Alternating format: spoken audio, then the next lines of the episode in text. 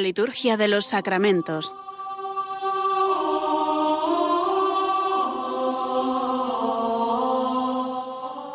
Con el Padre Juan Manuel Sierra.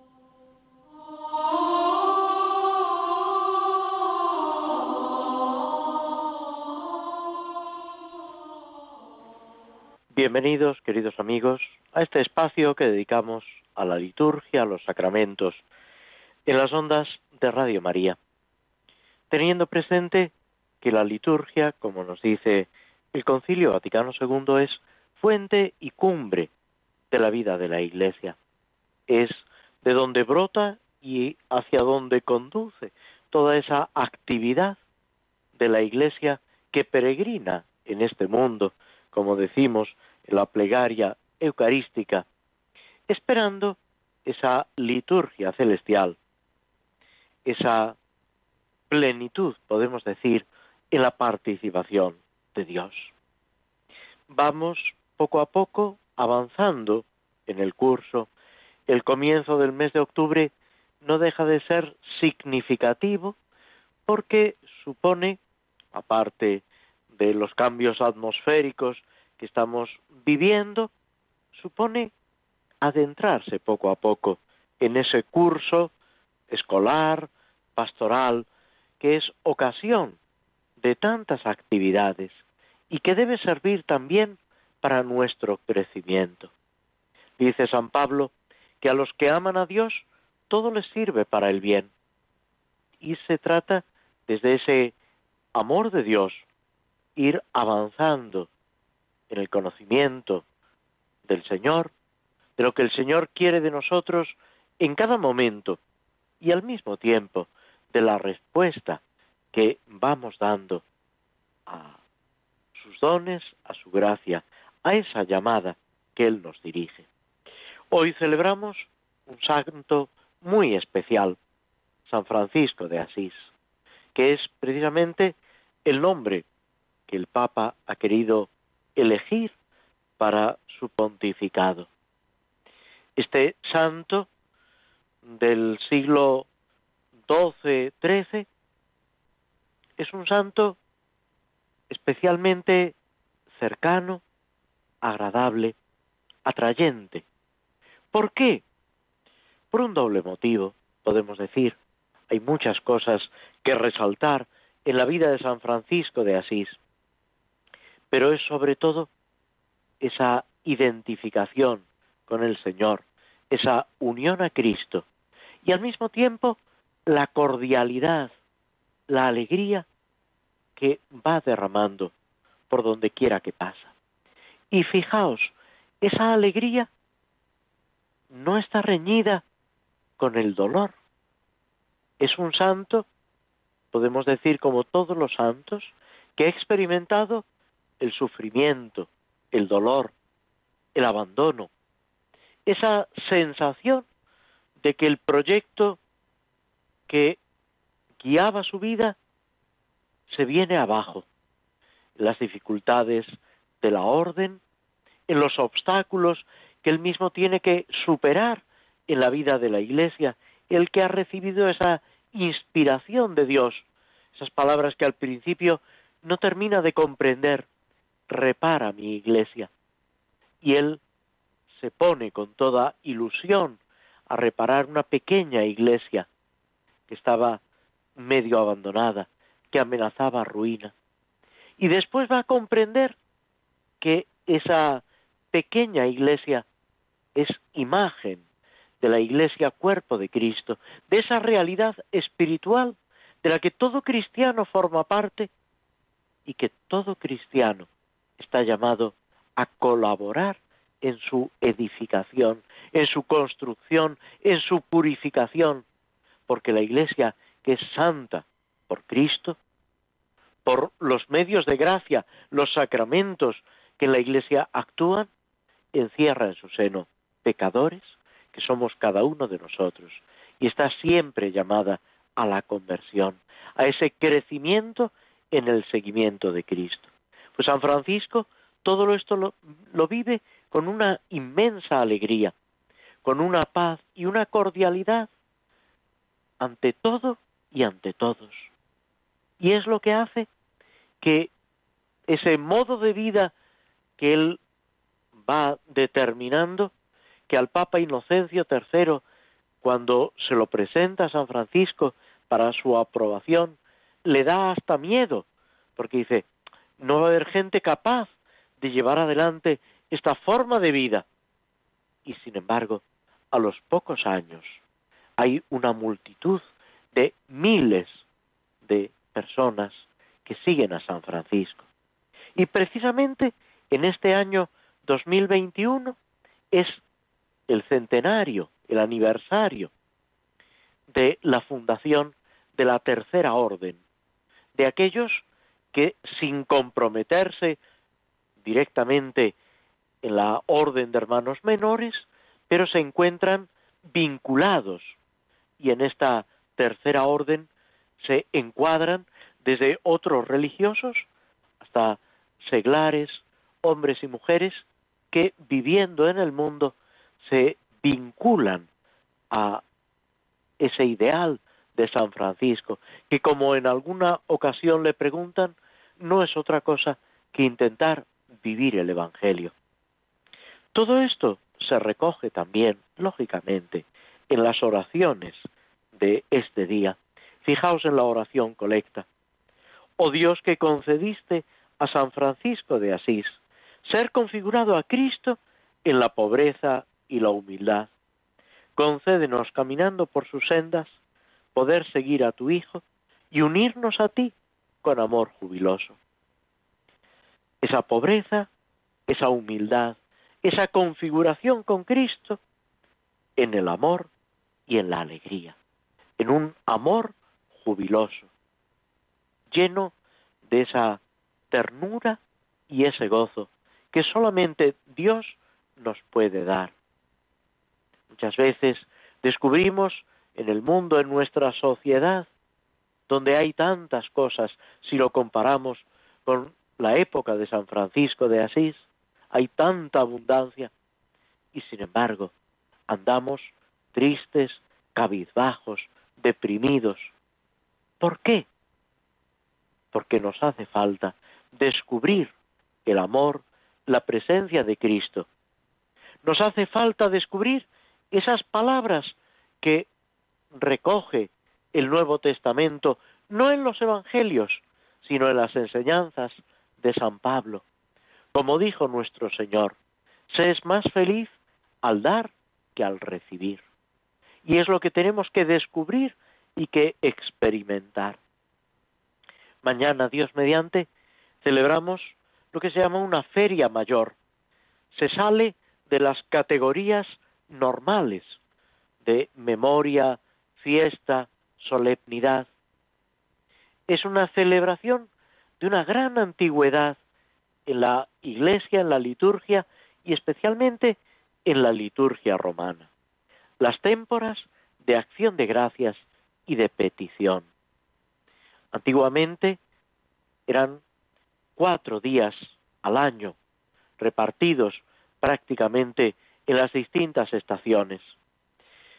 En el calendario propio de España, porque son celebraciones que quedan un poco a la determinación de cada conferencia episcopal, se ha fijado el 5 de octubre, precisamente al empezar el curso y también vinculado a las tareas del campo. En algunos lugares coincidiendo con la siembra, con la preparación de los campos, con determinados productos en la recolección. Esto cambia, lógicamente, según los climas y las zonas, en este caso, de España.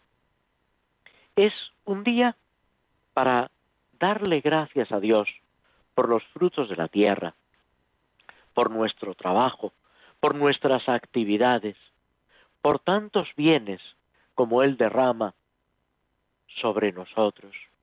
Y al mismo tiempo para pedir, pedir perdón por nuestras faltas, por nuestros pecados, por nuestras ingratitudes al Señor. Pedir también para que el Señor nos dé todo aquello que necesitamos, para que nos guíe. Esta celebración puede ocupar el día 5 o se puede prolongar en tres días sucesivos de acción de gracias y penitencial y por último de petición. Vendría a ser extender en tres días lo que también podemos celebrar al menos en un día. Es una celebración importante porque nos ayuda a reconocer algo que aparece en los salmos. Hay un salmo que dice, porque no fue nuestra mano, nuestro brazo, el que nos dio la victoria, sino tu amor, la luz de tu rostro, porque tú nos amabas. Es el Señor quien nos lo da todo. Es reconocer que todo es un regalo de Dios. Tenemos el peligro de considerarnos autosuficientes, que nos bastamos a nosotros mismos. Y sin embargo, la vida humana, desde antes de su nacimiento, está sujeta a la incertidumbre, a lo que recibe de los demás, en primer lugar, de la madre, de los padres, de la familia, de la sociedad, tantas cosas, todo es un regalo. Fijaos que muchas veces en esta sociedad de consumo en la que nos movemos, en este mundo en el que da la impresión que la economía es lo importante, tenemos que descubrir esa gratitud. Si yo voy a la panadería, por poner un ejemplo, si queréis, sencillo, y quiero comprar pan, llevo dinero y pago y me llevo mi barra de pan. Sin embargo, si lo analizamos detenidamente, si no hubiera personas que cultivaran el trigo, que lo recogieran y lo elaboraran, fabricando la harina, después, con toda esa preparación laboriosa del pan, y después en su distribución lo pusieran accesible a mí, por mucho dinero que tuviera, me quedaría sin pan. Por eso, cuando compramos algo, debemos dar las gracias. Debemos experimentar ese agradecimiento a la persona que nos atiende y a todas esas personas que seguramente nunca conoceremos, pero que están detrás. Y así, quien habla del pan puede referirse a todo lo demás. Hoy que hablamos y nos preocupamos tanto por el precio de la electricidad, le doy a un resorte, normalmente de plástico, y se enciende una luz que me ilumina en medio de las tinieblas de la noche. Me paro a pensar todo lo que está colaborando, personas, industrias, para que eso pueda ser así. Hoy tenemos normalmente el agua corriente en nuestras casas. Antes no era así. Hace un siglo, en muchos lugares de España, no había agua corriente en las casas. Lo que ha cambiado la vida, la luz, el agua, los productos de consumo diario, no digamos ya los medios de comunicación, la televisión, Internet, etcétera. Y todo eso está gracias a personas, pero en último término, es Dios el que está detrás de todo, haciendo lo posible, invitándonos a vivir en esa colaboración y en esa ayuda mutua, a disfrutar de todo ello, a pesar de las limitaciones, a pesar del mal uso que muchas veces hacemos nosotros y otros hacen. Dar gracias a Dios y a las personas que están cerca y que están lejos. Tenemos tanto que agradecer, tanto que pedir. Y eso lo podemos hacer también, quizás sobre todo, por la liturgia, en la celebración de la Iglesia, que nos ayuda a descubrir y a vivir con alegría, con ilusión, sabiendo todo lo bueno que hay a nuestro alrededor y en nosotros mismos. Es un motivo de alegría, de acción de gracias y de petición. Luego, el día 6, celebramos a San Bruno, fundador de la Orden de la Cartuja. El día 7, la Virgen del Rosario, una fiesta que se instituye también como acción de gracias por haber librado del peligro de la invasión turca en el siglo XVI, pero que tiene también para nosotros esa vivencia del rosario. Juan Pablo II, como tantos papas anteriores, invita a vivir el rosario, descubriendo en él un resumen y al mismo tiempo un ejemplo del Evangelio. El día 8 celebramos a Santa Faustina Kowalska, una santa reciente, apóstol de la misericordia divina, con esa iniciativa que el Papa Juan Pablo II llevaba tan en el corazón. Invocar la misericordia divina. No es solamente el segundo domingo de Pascua, el que la misma liturgia y el calendario litúrgico nos lo recuerda, sino cada día de nuestra vida, cada viernes del año, pedir, suplicar por nosotros y por todos esa misericordia de Cristo que nos hace partícipes de la salvación de Dios. Y el día 9, para terminar la semana, celebramos a San Dionisio, obispo y compañeros mártires, y a San Juan Leonardi, santos antiguos y nuevos. Toda la semana nos va conduciendo a ese anhelo de santidad en el seguimiento de Cristo.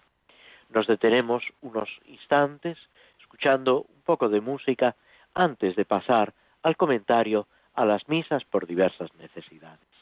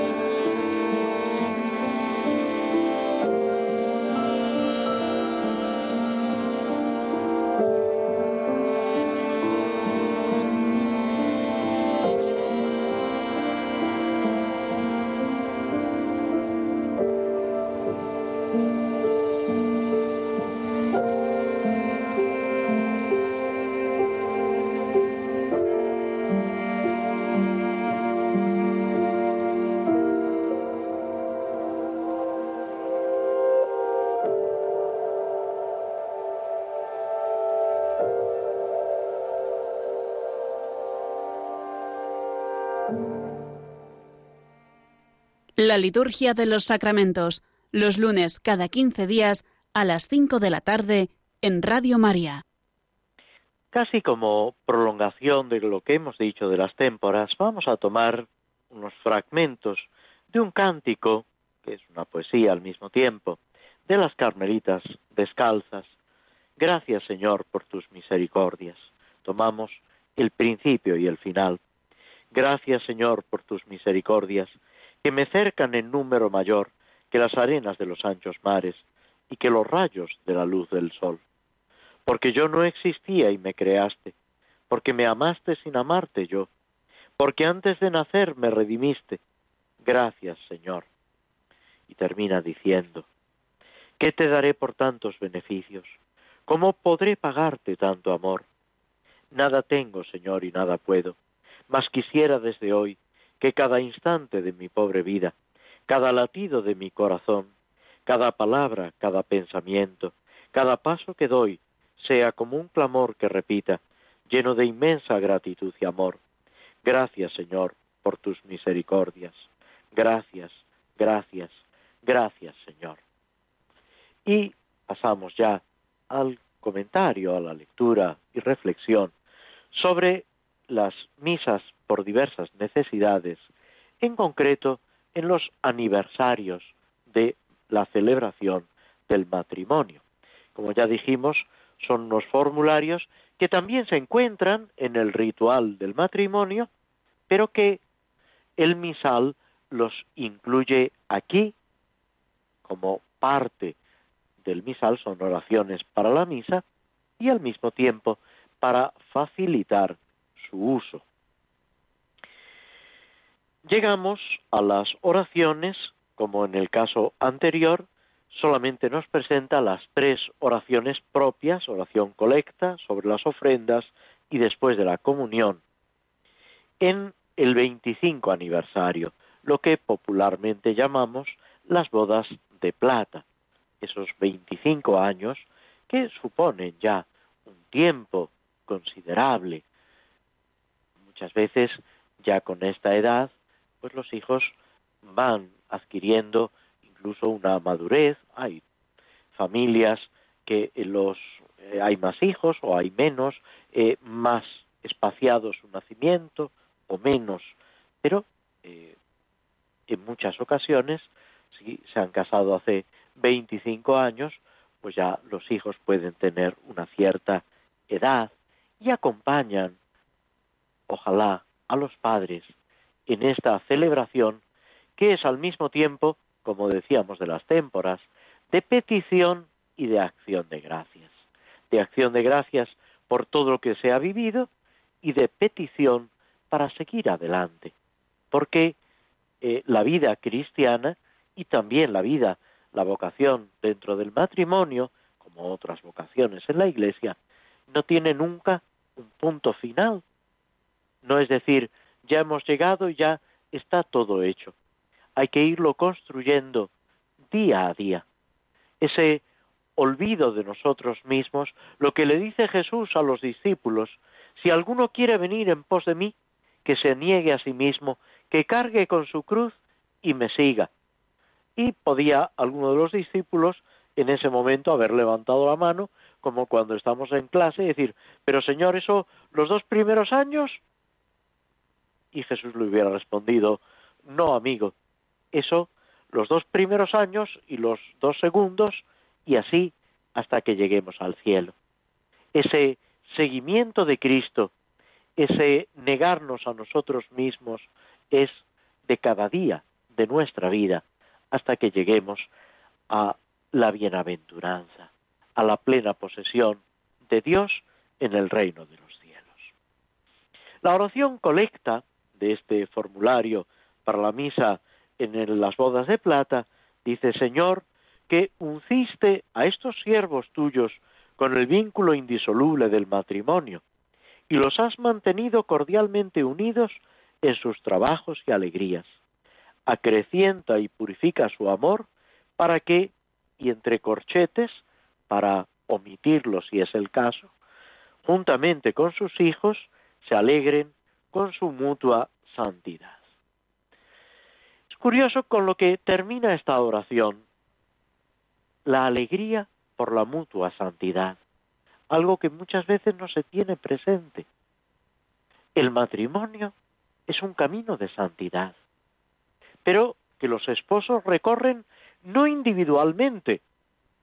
Es verdad que hay una parte que tiene que hacer cada uno, que nadie puede hacer por nadie, pero es algo que tienen que recorrer apoyándose mutuamente, ayudándose, cada uno con sus virtudes y sus defectos, con sus limitaciones.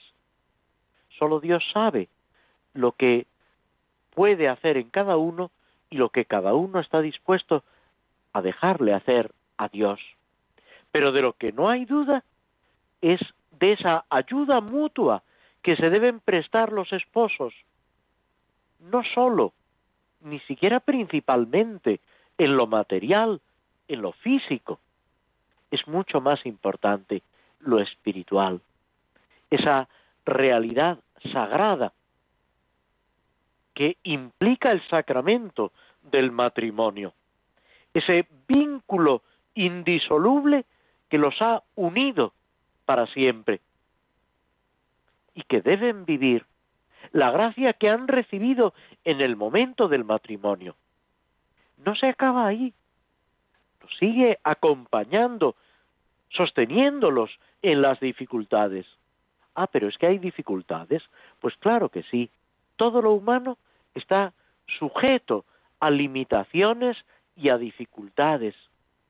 El egoísmo nos acecha siempre. Ese hombre viejo del que nos habla San Pablo, que muere en el bautismo, pero que sigue levantando la cabeza cada vez que nos descuidamos y que tenemos que vencernos a nosotros mismos gracias a la ayuda de Dios, por la gracia de Dios que se derrama en nuestros corazones y que en el caso de los cónyuges tiene esa característica de sostenerlos en la vida matrimonial, en ese compromiso que han adquirido, en esa tarea no fácil de animarse, ayudarse en la santidad, procurar el bien, la santidad de los hijos y la ayuda a todos aquellos que están a su alrededor. La familia, como iglesia doméstica, se integra en la iglesia universal para ir edificando ese cuerpo de Cristo. Lo que decimos de la Sagrada Familia, recordad esta fiesta que se celebra en el tiempo de Navidad, normalmente entre Navidad y eh, la solemnidad de Santa María, Madre de Dios, la fiesta de la Sagrada Familia. También nos está enseñando lo que deben ser nuestras familias. Es verdad que la Sagrada Familia, formada por Jesús, María y José, es absolutamente excepcional, por supuesto, pero al mismo tiempo, esas virtudes que ellos viven, esa entrega, ese amor, es una invitación a toda familia cristiana. Podemos decir que a toda familia humana, pero de manera especial a aquellos que por el bautismo y por el sacramento del matrimonio están consagrados para vivir en esa vocación, con trabajos y alegrías, necesitando siempre, y lo pide la oración colecta, acrecentar y purificar el amor. El amor va cambiando. No debe cambiar en lo esencial, pero va experimentando una transformación.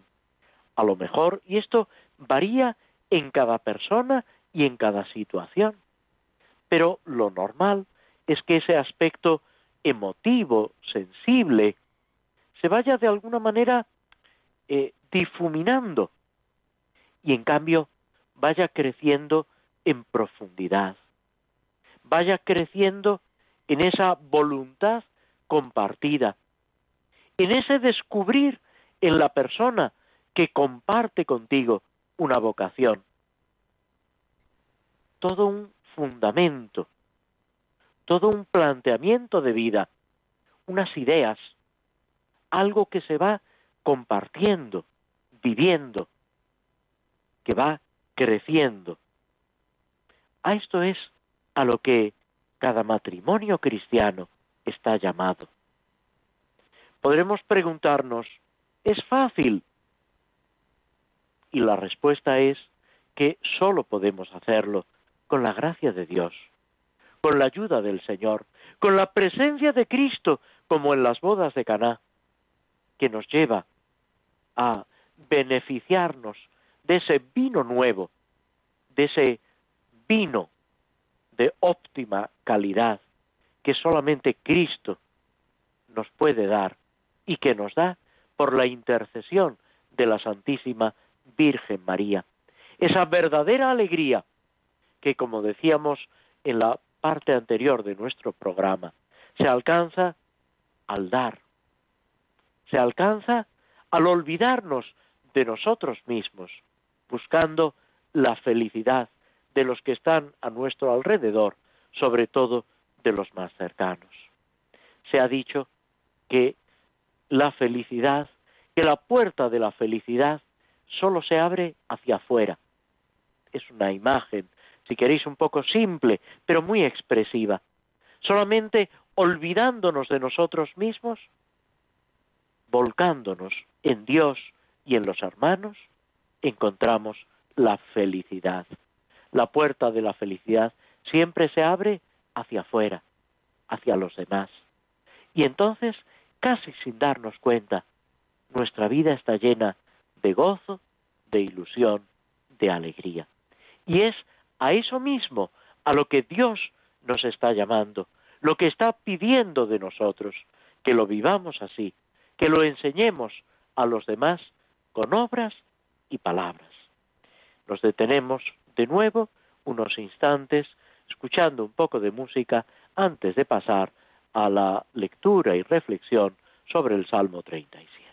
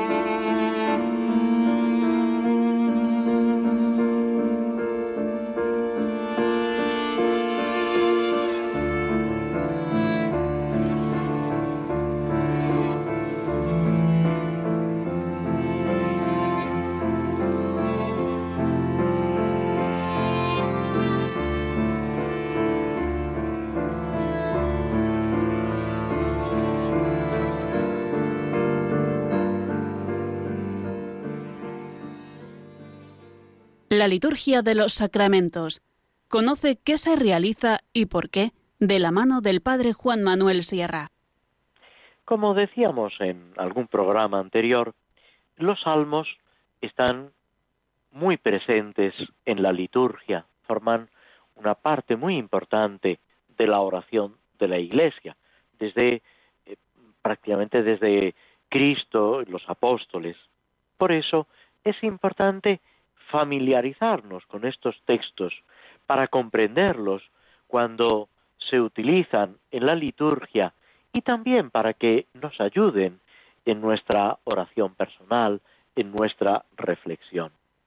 El Salmo 37, del que nos estamos ocupando, esta súplica en el dolor, esta confesión de los pecados ante Dios, en realidad presenta una gran conexión, algunas expresiones incluso se repiten casi idénticas con el Salmo sexto.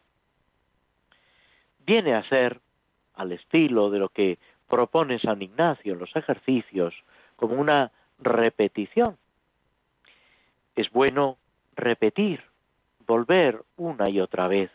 Y así lo hace la Iglesia también en la liturgia, con el Padre Nuestro, con el credo, con tantas oraciones. Y uno podría decir, pero si ya me lo sé. Sí, pero esa repetición nos ayuda a vivirlo. Esa frase de San Pablo en una de sus cartas, cuando dice, repetiros otra vez lo mismo, a mí no me importa y a vosotros os es necesario. Se trata de algo importante. Los primeros versículos, desde el segundo al décimo primero, va haciendo una descripción de ese sufrimiento corporal. Empieza con una súplica, Señor, no me corrijas con ira, no me castigues con cólera. Esto, esta petición aparece también en el Salmo sexto. Esa ira, esa cólera, equivale a una corrección, a un castigo de Dios.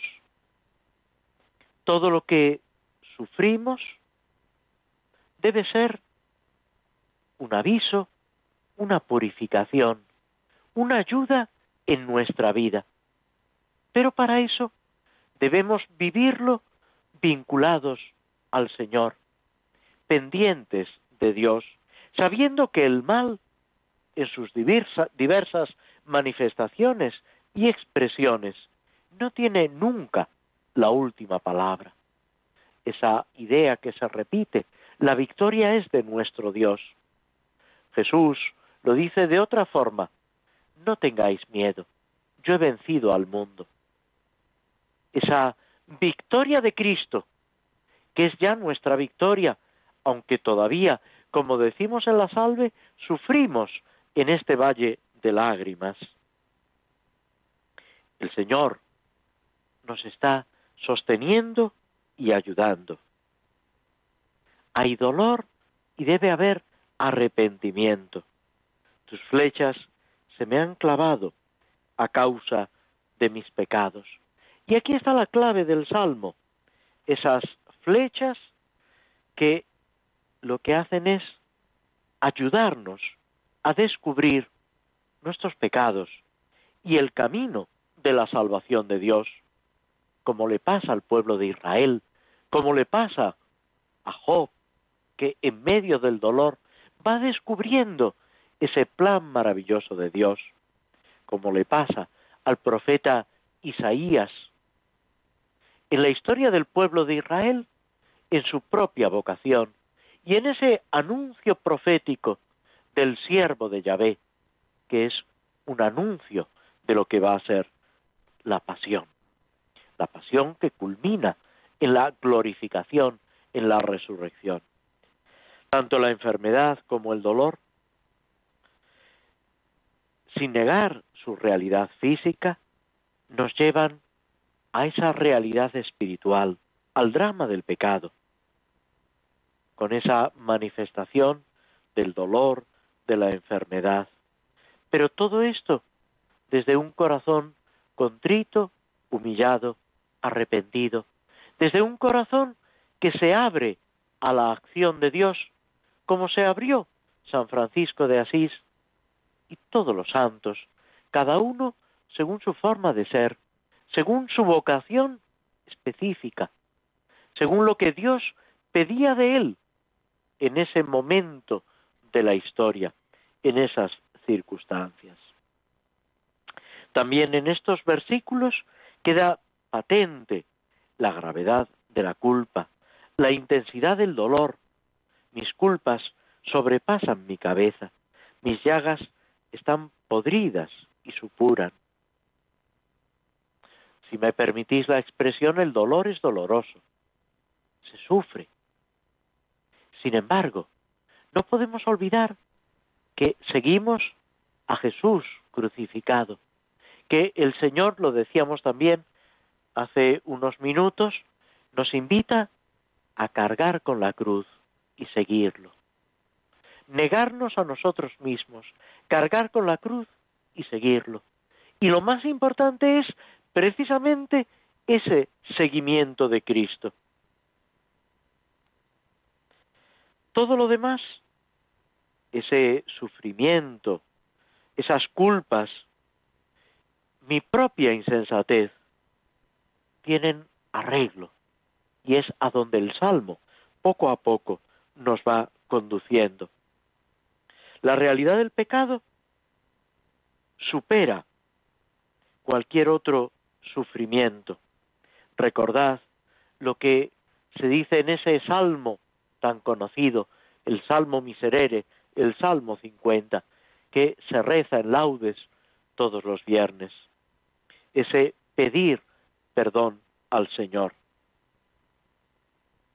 Y sin embargo, estar ser conscientes, estar convencidos de que no nos va a faltar la salvación de Dios, la ayuda del Señor. Es como San Pedro cuando bajándose de la barca camina sobre las aguas y experimenta miedo, duda, y comienza a hundirse. Y le dice, Señor, sálvame. Y el Señor le tiende su mano y lo mantiene a flote. Luego le dirá, hombre de poca fe, ¿por qué has dudado? pero el Señor nos ayuda siempre y en todo momento. Nos detenemos de nuevo, escuchamos un fragmento de la banda sonora de la película El Señor de los Anillos, antes de comentar brevemente un poco de esta historia fantástica, pero que también refleja la historia de nuestra propia vida.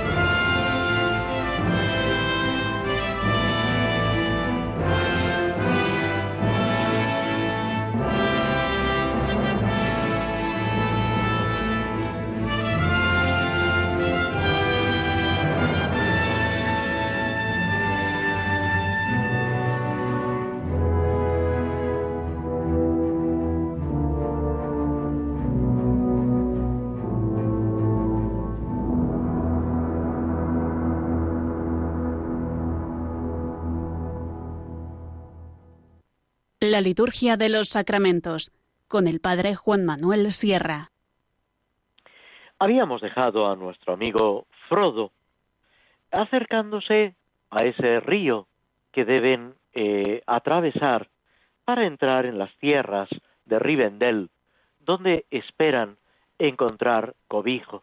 Frodo va herido, los espectros del anillo, estos caballeros negros, han herido a Frodo que inconscientemente, alocadamente, se ha puesto ese anillo y se ha eh, mostrado, podemos decir, a sus enemigos con mayor claridad.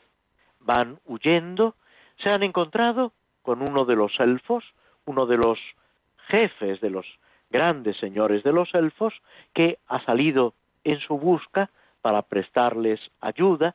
Decíamos en el programa anterior que los elfos, estos personajes fantásticos, como tantos aspectos del libro, tienen cierta similitud con lo que la Sagrada Escritura nos presenta de los ángeles. No estamos diciendo, por supuesto, que haya una identificación, sino que hay aspectos en los que coinciden. Bien, Glorfindel, este gran elfo, les insiste en que no se detengan. Están cansados, eh, casi sin fuerzas, y a pesar de todo tienen que seguir adelante. Frodo experimenta un tremendo sufrimiento. A su alrededor todo parece confuso, está aturdido. Y precisamente esto es lo que lleva al elfo a insistir en que deben avanzar lo más rápidamente posible. Es necesario intentar curar a Frodo y allí, en medio del descampado, podemos decir, en medio del camino, no lo pueden hacer. Van poco a poco acercándose cuando de repente oyen lo que tanto miedo les inspiraba. Unos pasos que vienen detrás siguiéndolos, ese cabalgar de diversos caballos. Glorfindel en ese momento da una orden imperiosa, huid, el enemigo está sobre nosotros. Es curioso que San Agustín, en uno de sus sermones, hablando, dice que ante la tentación hay que huir. Ahora, si uno es santo, dice, entonces huye, huye. Y si es muy santo, huye, huye, huye. Muchas veces no entendemos bien esto. El Señor nos pide que nos refugiemos en Él, pero al mismo tiempo que pongamos los medios prudentes. Y uno de esos medios prudentes es no arriesgarnos a la tentación. El Señor, por supuesto, nos ayudará. Dice San Pablo que el Señor no permite que seamos tentados por encima de nuestras fuerzas. Pero nosotros al mismo tiempo debemos utilizar el entendimiento que para algo nos lo ha dado Dios, evitando aquellas ocasiones que nos pueden poner en peligro, peligro en lo físico y peligro sobre todo en lo espiritual. El caballo blanco, sobre el cual está montado Frodo, se precipita adelante y los demás que van a pie siguen andando. Pero, lógicamente, Frodo en el caballo se adelanta. De repente, Frodo se para, se detiene, dominado por una extraña indecisión. Muchas veces a nosotros nos pasa lo mismo en nuestra vida espiritual. Se vuelve a mirar. Es curiosidad, es incertidumbre, es no saber, quizá un poco de todo. Los jinetes negros están amenazando, como ordenándole en silencio que espere. El miedo y el odio. Fijaos que es curioso los términos que el autor utiliza en este momento. El miedo y el odio se despiertan en Frodo. Ni el miedo ni el odio realmente nos sirven y sin embargo tantas veces acechan nuestro corazón. Lo que Cristo nos enseña es a superar el miedo y a vencer el odio, viviendo el Evangelio, las bienaventuranzas, confiando en Él y poniendo el amor por encima de todo. El amor que a veces nos llevará a la lucha, a la defensa, sí, pero sin odio. Frodo desenvaina la espada, que no sirve para nada. Glorfindel vuelve a invitarlo, a mandarle, corre, corre. Y ante esa inoperancia de Frodo, indecisión, le ordena al caballo que huya. El caballo inmediatamente sigue las órdenes de su dueño y se precipita en una carrera frenética. En ese momento, los espectros del anillo, los caballeros negros, se lanzan también en persecución de Frodo. Se desarrolla una carrera muy bien eh, expresada en la película, que intentan eh, encerrarlo, acosarlo, y el caballo de Frodo sale victorioso y consigue llegar a las aguas que delimitan el reino de los elfos antes que sus enemigos. Lo atraviesa y cuando los enemigos llegan al otro margen del río, le mandan que les espere. Frodo, una vez más, intenta retarlos, pero no tiene poder. Entonces, intentan cruzar el río los caballeros negros. Se desata una tempestad que los arrolla algunos de ellos, intentan retroceder y se encuentran con Aragorn, Lord Findel y los otros hobbits que, con palos encendidos, les cierran el camino. Y esto supone que las aguas arrollan a los jinetes negros. Aparentemente han desaparecido la dificultad ha sido vencida. Frodo, en este momento, cae desmayado, pierde el sentido y ya no oye ni ve nada más. Queda sumergido en las tinieblas. El próximo día, Dios mediante, descubriremos que esto no es el fin de la historia, que queda mucho camino por delante. Frodo va aprendiendo, creciendo en sabiduría, pero tiene que seguir esa lucha contra el mal en el mundo que lo rodea y en su propio corazón. Que esto también nos ayude a nosotros, fiados en Cristo, como miembros vivos de la Iglesia, a ir venciendo el mal a fuerza de bien. Con esto llegamos al final de nuestro programa, agradeciéndoos a todos, queridos amigos, vuestra presencia, vuestra compañía a través de las ondas de Radio María y esperando volver a encontrarnos dentro de 15 días, dentro de dos lunes. Hasta entonces, muchas gracias y muy feliz tarde.